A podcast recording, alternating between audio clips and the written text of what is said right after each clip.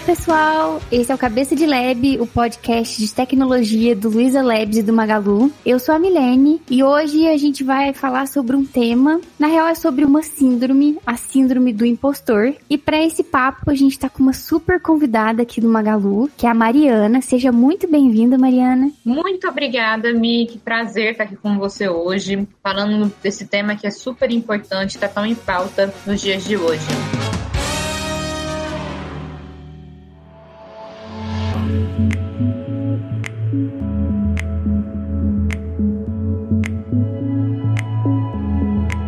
Mari, queria começar aqui com a, a, pergunta, né? O que que é a síndrome do impostor, né? Eu vejo muita gente falando sobre, né? Até falando que essa síndrome aí, muita gente de tecnologia que trabalha nessa área hoje tem essa síndrome. Eu queria que você desse uma, uma introdução aí do que que ela é e como que ela se desenvolve. A síndrome do impostor é um sentimento que as pessoas têm de não se reconhecer digno o suficiente, de terem atenção, de serem qualificadas naquilo que faz. É uma sensação constante de baixa autoestima, de insegurança, de autodepreciação, que normalmente está muito atrelado a gatilhos de exigência, de perfeccionismo, e que grande parte das pessoas hoje em dia acaba desenvolvendo quando é muitas vezes constantemente comparado, ou que tem um, um, uma alta competitividade com o próprio si. E, assim, por incrível que pareça, cada vez mais comum a gente não só escutar isso, como também ver pessoas falando que possuem essa síndrome. Isso eu observo, assim, talvez do nosso lado, né, como profissional da tecnologia, eu sinto, assim, que a gente tem que estar tá numa constante atualização, sabe, Mari? A gente sempre tem que, a cada nova atividade, a cada novo projeto, a gente tem que estar tá por dentro, né, do que que tá de novo. A cada momento surgem coisas novas, né? E se manter atualizado é muito difícil, né? Eu vejo que tem uma, uma cobrança, assim, pelo menos eu comigo mesma, assim, eu sinto isso, né, que eu, eu me cobro disso e eu vejo outras pessoas cobrando disso também. E eu vejo que, principalmente entre cargos, né? Você falou sobre se comparar, né, com outras pessoas. Hoje, por exemplo, se a gente, a gente tem cargos de júnior, pleno e sênior, por exemplo. Eu vejo que o júnior, ele se sente muito mais inseguro, né? Se ele pegar um código, por exemplo, de um sênior. E que, na real, não tem nada disso, né? Tipo, não é porque você é júnior que você vai fazer um código pior. Nada a ver, né? Isso aí é, a gente tem que trocar experiência, claro. Pessoas e pessoas têm experiências diferentes, mas eu observo isso, sabe? Eu acho que do nosso lado, assim, de quem trabalha na área com desenvolvimento pode ser um dos motivos, sabe? Eu queria saber, para quem tá ouvindo aí, né, como que a gente identifica que a gente tem a síndrome do impostor? Qual que é o, é o sintoma? Como que a pessoa pode se autoavaliar e falar, bom, eu posso ter essa síndrome? Verdade, eu posso chamar de transtorno, Mari? Não, é síndrome, tá, gente? Assim,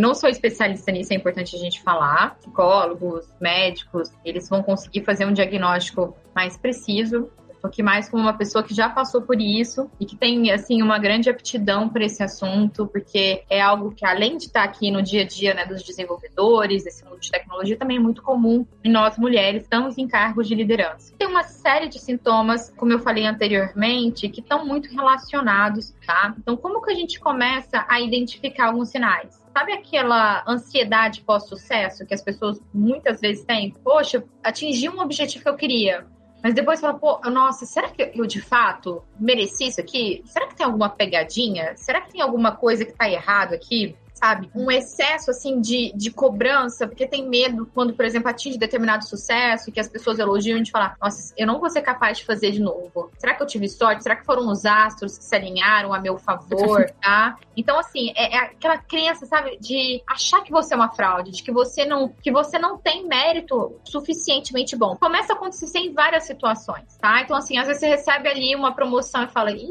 será que tá acontecendo? Muitas vezes, eu contei alguns gatilhos aí que podem, né, gerar isso daqui, vem até às vezes do passado da pessoa. É muito comum, ah, fulano de tal recebeu a promoção porque o chefe dele gostava dele. Sabe aqueles comentáriozinhos que vão acontecendo ao longo da nossa vida? Que muitas vezes a gente acha que não nos afeta, mas nos afeta. Uhum. Falo que existem esses gatilhos, né? Às vezes a pessoa foi promovida, a empresa anunciou e alguns colegas meio que torceram o nariz. Aquilo te gera um gatilho de achar que realmente você não tá ali por mérito. Essas são as sensações mais corriqueiras que a gente percebe, não só em quem tem, mas também nos times, onde a gente consegue ali observar e identificar alguns dos nossos colaboradores também com essa mesma sensação. Entendi. Eu já ouvi falar de uma escala, eu nem sei se pronuncia assim, tá? Mas é escala Clancy. Olhando aqui, eh, dando uma pesquisada sobre, né? E vi que é uma forma de quantificar, né? Como que a gente quantifica o quanto você tem de síndrome do impostor. Existe uma forma de fazer isso? Olha, Mi, assim, eu não posso dizer com segurança, porque como eu falei, né, eu não, eu não trabalho com isso, eu sou mais uma pessoa que passou. Eu já li bastante sobre esse teste, mas o que eles falam é que ele não serve propriamente dito para um diagnóstico, mas que ele tem validade científica. O que acontece é você fazendo pode te ajudar sim uma avaliação individual para que você consiga identificar o grau que você tem aí de, de autossabotagem. E agora, puxando aí, né, mais falando sobre as minhas experiências, né, eu trocando ideia com outras mulheres desenvolvedoras, com comunidades, né, de desenvolvedoras mulheres, eu percebo que eu vejo isso principalmente nelas, sabe? De, ah, se sentir inferior, achar que homem tá mais apto a trabalhar com tecnologia. E aí eu queria saber, existe alguma relação com gênero ou etnia? Ou é por assim, porque as mulheres agora estão entrando nesse mercado mesmo? Ou tem uma, uma relação relação mesmo com o gênero? Olha, Mi, assim, o que eu posso falar, assim, é, é mais de experiência pessoal, tá? Eu tenho visto com mais frequência em mulheres a síndrome da impostora. Como você mesmo disse, né? Eu falo que a independência da mulher, né? A chegada da mulher no mercado de trabalho, ela é muito recente a gente começa a ver a mulher saindo de casa, fazendo jornada dupla, com muito mais frequência, eu acho que a partir da geração dos nossos pais. Né? Quando a gente olha, por exemplo, para a maioria das nossas avós, grande parte delas ainda ficava dentro de casa, mesmo tendo aí o sonho de querer sair, de querer trabalhar. E o que, que, acontece, né? A gente foi preparado para ter, né, aqui com a gente algumas cobranças sociais que faz com que a gente muitas vezes se também cobre para ter aquela excelência em tudo que a gente faz, que a gente sabe que normalmente, né, não é saudável. Eu vou dar um exemplo. Ah, eu sou mãe e trabalho fora. É, eu quero ser uma mãe excepcional e aí eu me cobro por isso e também quero ser uma profissional excepcional. Então, ah, a partir do momento que eu, por exemplo, me torno mãe, eu acho que eu não vou ser boa o suficiente porque eu me tornei mãe naquilo que eu sou profissionalmente, porque me ensinaram ou porque foi passado isso para mim, de que a mulher, ela sempre vai deixar um prato desequilibrado. E de fato, a gente deixa, ninguém, de forma nenhuma, vai ser sempre perfeito. Aliás, nós não somos perfeitos em todas as circunstâncias, pelo contrário. Né? A gente precisa ter esse equilíbrio, isso é natural, a gente sempre vai ter ali o desejo, né? Eu acho que é óbvio de todo mundo, de sempre estar ali no nosso ápice. Mas o importante é a gente sempre fazer o que é melhor pra gente, aquilo que a gente dá conta de fazer sem ter essa obrigatoriedade, essa cobrança absurda que a sociedade nos impõe. Então, assim, o que a gente vê, né, a Michelle Obama, a própria Bruna Marquezine, muitas mulheres trazendo essa pauta para dentro do dia a dia, né, dessa autossabotagem. Ah, será que eu tô aqui porque eu sou só um rostinho bonito? Será que eu tô aqui porque uma vaga de mulher, não porque eu sou competente? Então, essas situações são cada vez mais comuns e a gente sabe que isso reflete direto ou indiretamente na maioria ou grande parte das mulheres que nos cercam. Perfeito. E bom, Mari, olhando assim, né, a síndrome do impostor, ela pode chegar a evoluir para uma doença mais grave, né? Não que essa não seja, mas assim como burnout que a gente vê aí, ou até uma depressão, talvez? Com certeza, né? Síndromes de ansiedade. Porque é aquilo que eu falei, né? Existe uma necessidade tão grande de se cobrar de mostrar que é capaz, que isso faz com que as pessoas que têm essa síndrome se exijam muito. Então, assim, ah, trabalha muitas horas por dia, se está no final de semana e sente que não está produzindo, exige que. Então, essas pessoas muitas vezes não param para respirar sabe? Vivem em constante aceleração naturalmente, tá? Chega uma hora que o corpo não dá conta. E muito menos a saúde mental. Então, é muito comum que se a gente não começar a cuidar, a olhar esses sinais, que isso sim possa desenvolver um cenário de baixa autoestima, uma futura depressão, um cenário de ansiedade aguda e muitas outras doenças mentais que a gente sabe que tá aí, assim, do nosso lado o tempo inteiro. E agora eu queria saber, assim, na sua visão, tá? Qual que é o papel que a liderança pode exercer né? A liderança que eu digo no cenário profissional, tá? Os líderes podem fazer para ajudar a evitar esse problema, né? É junto aí com o profissional que a gente vê que a síndrome pode ocorrer assim com grande frequência no cenário do trabalho mesmo, né? Onde tem comparação, onde a pessoa não acredita que ela tá ali por mérito e sim por sorte, né? O que que você acha assim na sua visão que a liderança pode contribuir? Eu acho que tem dois pontos aí importantes, tá? O primeiro é a, a gente, né, que tá aí à frente de grandes equipes, é começar a identificar pessoas que passam por esse processo. Então, ah, eu elogiei uma pessoa enquanto líder e aquela pessoa fala, não, mas não é a, a falsa modéstia, não. A gente percebe que a pessoa não aceita aquilo lá, que ela não acha que ela é digna daquele elogio, que o trabalho que ela fez, assim, ah, nossa, você fez um excelente trabalho. Fiz, mas podia melhorar. Fiz, mas podia estar melhor. Você começa a identificar nisso. E aí, assim, o que eu sempre falo, né, não só como líder, mas também para as pessoas que são líderes do meu time, é pra gente sempre trabalhar a questão da autocompaixão. A gente fala, poxa, enaltecer não só os ganhos, mas também os feitos que a gente fez e que também não tiveram tanto sucesso. Simplesmente pela coragem de ter feito, a gente ter um olhar para essas pessoas com menos exigência, mais compassivo, conversar mais abertamente sobre isso, exigir que essas pessoas, eu falo exigir mesmo, tá? Tenham descanso, tenham pausas, sabe? Assim, ó, não vou responder e-mail depois de tal horário, assim, não quero que você mande e-mail tal horário. Pedir para que essas pessoas parem, descansem, tenham férias Gente, eu conheço muitas pessoas, principalmente do mercado de tecnologia, que não tem pausa, que vendem férias, que espaçam o tempo, que não olham para si para conseguir ter esse momento que é muito importante para a saúde mental. Esse é um passo aí fundamental. E o segundo também é a gente falar, sabe, Milene? Como a gente está aqui nesse podcast conversando sobre esse assunto, a gente explicar sabe, para os nossos times, trazer esse assunto como uma pauta recorrente, dar exemplos, como eu falei, assim, eu, eu sofri muito tempo com a síndrome da impostura. É, assim, eu fiz um curso, assim como tecnologia, que a gente sabe que aqui, né, temos mulheres falando sobre isso. A maioria era homem, eu achava que, enfim, eu não ia ser contratada ou que eu não ia ser boa o suficiente. Quando a gente passa por isso, que a gente tem, eu contei com a ajuda da minha terapeuta, mas que a gente vence isso daí, é importante que a gente fale para que as pessoas se identifiquem com a gente, que as pessoas entendam o que a gente está passando e, de certa forma, também possam seguir aquilo que a gente fez. Não é fácil, né? A síndrome, ela, ela tende, assim, muitas vezes a voltar, mas a gente começa a aprender um pouquinho sobre ela e como ela pode sabotar o nosso dia a dia. Você tocou num ponto aí, Mari, você falou da importância de se desconectar, né? Agora, no home office, eu vejo que isso foi intensificado, né? A gente, assim, trabalhando em casa, né? Onde, ah,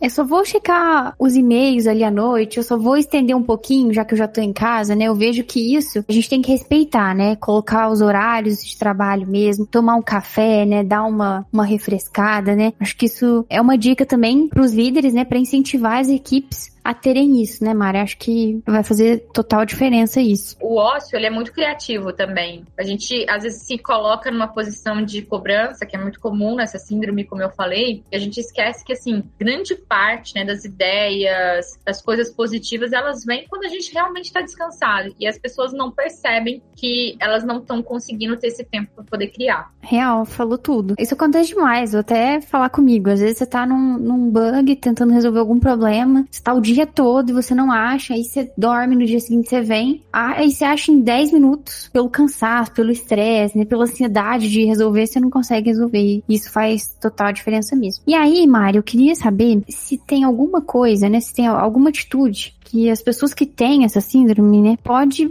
fazer para se sentir mais segura, sabe? Falar, não, eu confio nas minhas habilidades, eu sei que eu tô aqui por mérito, porque eu lutei para estar tá aqui, não é por pura sorte. Tem alguma coisa que pode ajudar? Assim, o que, que você tem, daria de dica? Tem sim, me ajuda profissional. Eu acho que a gente precisa reconhecer que a gente não por mais que a gente queira, sabe, é muito difícil, às vezes a gente enxergar que a gente não, muitas vezes não tem capacidade de resolver tudo. E a gente tem profissionais qualificados, que são os terapeutas, para nos ajudar com isso. Eu posso falar, ah, yoga vai ajudar, meditação vai ajudar sempre, né? Sempre. Mas a gente ter alguém para nos ajudar, nos encarar, a entender esses tipos de coisas, os gatilhos que desenvolve, é extremamente importante para que a gente possa vencer. Então, a minha dica é busquem um profissional, né? não só planos de saúde. Hoje a gente tem várias, vários portais de psicologia com terapeutas que você pode agendar online. Tem tanta coisa hoje te oferecendo, te estendendo essa mão. Sem sombra de dúvidas, é a ajuda profissional que vai fazer com que a gente consiga passar por esse tipo de situação com muito mais tranquilidade. É, e não ter vergonha de expor isso, né, Mari? Tipo assim, Forma nenhuma, expor... né?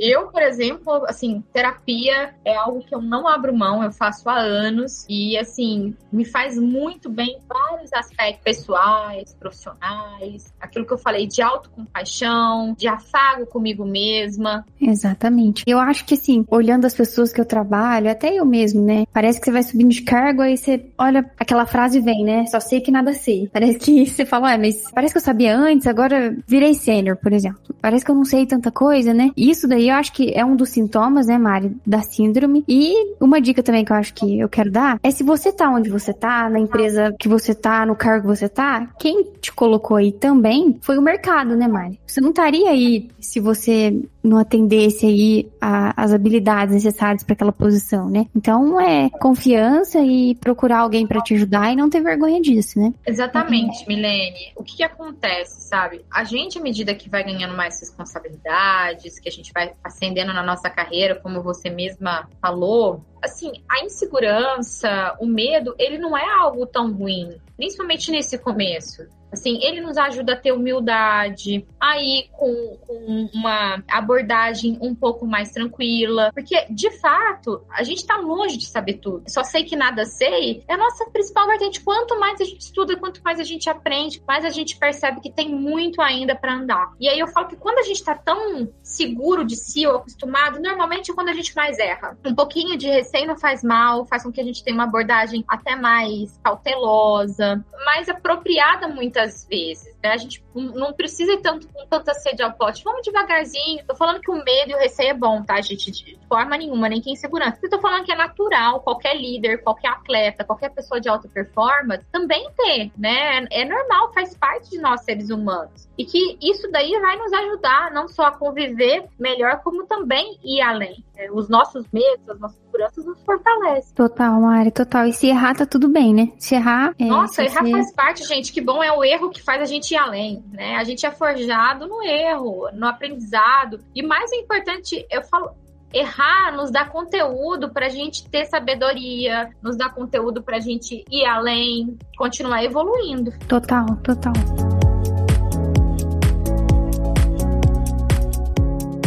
E aí, Mari, para quem tá ouvindo, tá suspeitando que tem essa síndrome, você comentou que teve, né? Queria saber se você pode contar um pouquinho de como foi para você, para tentar ajudar aí é, a galera que tá com essa dúvida. Bom, pessoal, acho que é sempre bom, né? A minha avó fala uma coisa que é a palavra comove, o exemplo arrasta. E, e eu queria dar, assim, o meu exemplo mesmo. Eu me formei em física médica, né? Em física, especializada em física médica, e eu optei por prestar um processo de trainee, um processo de trainee no Magazine Luiza, que foi muito concorrido na época, acho que 34 mil candidatos para a área comercial, que era uma área completamente distante da minha formação. E quando eu passei e eu fui a, agregando aquilo lá, falava assim, pessoal, será que eles me escolheram certo? Deve ter acontecido alguma coisa errada, né? E durante o processo do trainee mesmo que acontecia, eu via as pessoas que estavam ali nas dinâmicas, no plano de negócio que a gente tinha que montar para a empresa, falava, gente, eles são muito melhores. Eu não sou capaz. Eu nunca vou conseguir passar nessa empresa. E eu fui percebendo, à medida que algumas mudanças iam acontecendo na minha vida, que isso era algo permanente. Então, na minha primeira promoção para coordenadora, depois da minha outra promoção para gerente, eu falava, será que tá vendo algum problema? Será que eles estão fazendo isso e tal? E assim, todas as vezes que eu ganhava um aumento, ou que as pessoas eu ficava assim, gente, eu me senti uma culpa muito permanente, como se eu não fosse a pessoa, eu não tivesse feito o suficiente para poder receber isso. E, e, isso, assim, me gerava muitas dificuldades, sabe? Dificuldades, por exemplo, de falar a respeito do meu salário, de dificuldades de aceitação sobre méritos que eu recebia. E aí, quando eu comecei a conversar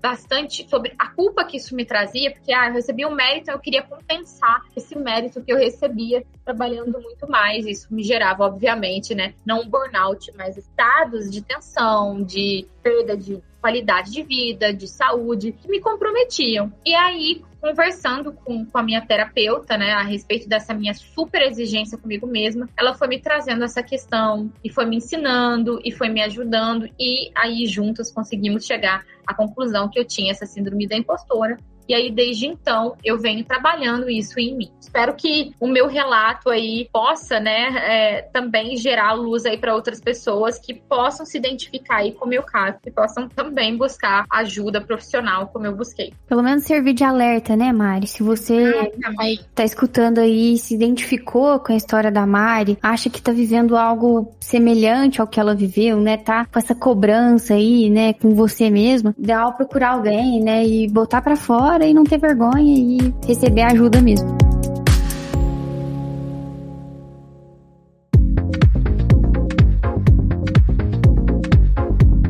Bom, se você gostou do papo, se você achou que te ajudou aí, segue a gente no Instagram. A gente tá como arroba cabeca de lab. No Twitter também é como arroba cabeca de lab. Eu tô no Instagram como M underline M Vasconcelos e no LinkedIn como Milene Mancini Vasconcelos. Bom, pessoal, e para quem quiser, eu também tô nas redes sociais. Meu Instagram é Mariana Castriota. Você também pode me encontrar no LinkedIn. Meu nome é Mariana Castriota também, que vai ser um prazer dividir aí com vocês. Um abraço. Boa, valeu. E se você tá ouvindo pelo Spotify, avalie a gente aí com cinco estrelas, por favor. Beleza? Valeu. Tchau, tchau, pessoal. Valeu.